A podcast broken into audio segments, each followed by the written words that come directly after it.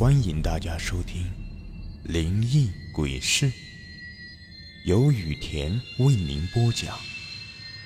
最后提醒大家一句：小心身后。身后。这个故事的名字叫做《屋后的女孩》。记得在我很小的时候。奶奶就去世了，母亲也随着父亲去城里面打工，把我还有正在上小学的妹妹丢给了爷爷。记得在父母走没多久之后，家里就发生了一件怪事。当时的妹妹很小，家里没有多余的房间给她住，所以爷爷独居一室。我和妹妹两个人睡在一个房间里，中间拉着一个窗帘。记得当时的我经常调皮的掀开窗帘，总是引来一阵妹妹的尖叫声和唾骂声。对于这个事，我乐此不疲。可是，自从发生了那件事情之后，我们就搬到了爷爷的房间里。事情还要从三天前的夜晚说起。记得那天晚上，我迷迷糊糊的感觉有人在摇晃我，睁开眼睛。才发现妹妹蹲在我的床边，一脸难受的看着我。怎么了？我看到妹妹的样子，迷糊的问道：“哥哥，我想上厕所。”妹妹奶声奶气的对我说道：“啊，上厕所呀，门口的桌子下面有小便盆，你自己去方便吧。”我对妹妹说完，就想蒙头继续睡，可是。很快的，便再次被妹妹给弄醒了。哥哥，我想大便，可是外面太黑了，我害怕。你能站在外面等我吗？妹妹说着就想要流泪了。好吧，呃，走吧，哥哥在外面陪着你。我起身披着棉衣，就陪妹妹朝着屋后的厕所走去。路过爷爷的房间的时候，发现爷爷不在房间里，应该是去看鱼塘了吧？最近经常有人偷鱼。我们对此也习以为常了，把门虚掩着，便朝着厕所走去。厕所是老式的蹲池，有一圈砖头砌成，上面放着一张瓦，而我家的厕所正在屋外的竹林里。妹妹走进了厕所，我则蹲在竹林边打盹。不知不觉，我竟然睡着了。也不知道睡了多久，我被妹妹喊了起来。我蹲在原地问怎么了，得知厕所没有卫生纸了，便回屋里拿着卫生纸递给了妹妹。这时，当我转身的时候，我突然发现，竹林中有一双血红色的东西。在一明一灭的，我看着竹林中的红光，忽然想起了前几天村子里面发生的事情。那是比我大一点的女孩，她一次意外淹死在了河里。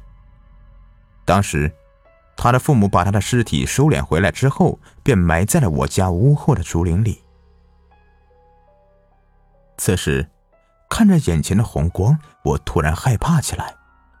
心中想到，会不会是那个女孩在看着我呢？越想我越害怕，转过头不继续看她。可是我的心中却非常的好奇，那到底是个什么东西啊？我再次抬起头朝那个地方看去的时候，我突然发现周围的景象都变了，四周黑蒙蒙的，原来身边的厕所和竹林也被黑暗所替代。黑暗中，只有一双血红色的眼睛在直勾勾的看着我。慢慢的，一张人脸的轮廓显现了出来。没错，就是前几天死亡的那个女孩。此时，站在我身前的她，身体严重浮肿着，一双眼睛血红血红的，红到从眼睛中都流出了鲜血。我都没有发现。梦迪，快跑，快回头跑啊！一个声音从远处响起，我转过身，朝着四周看去。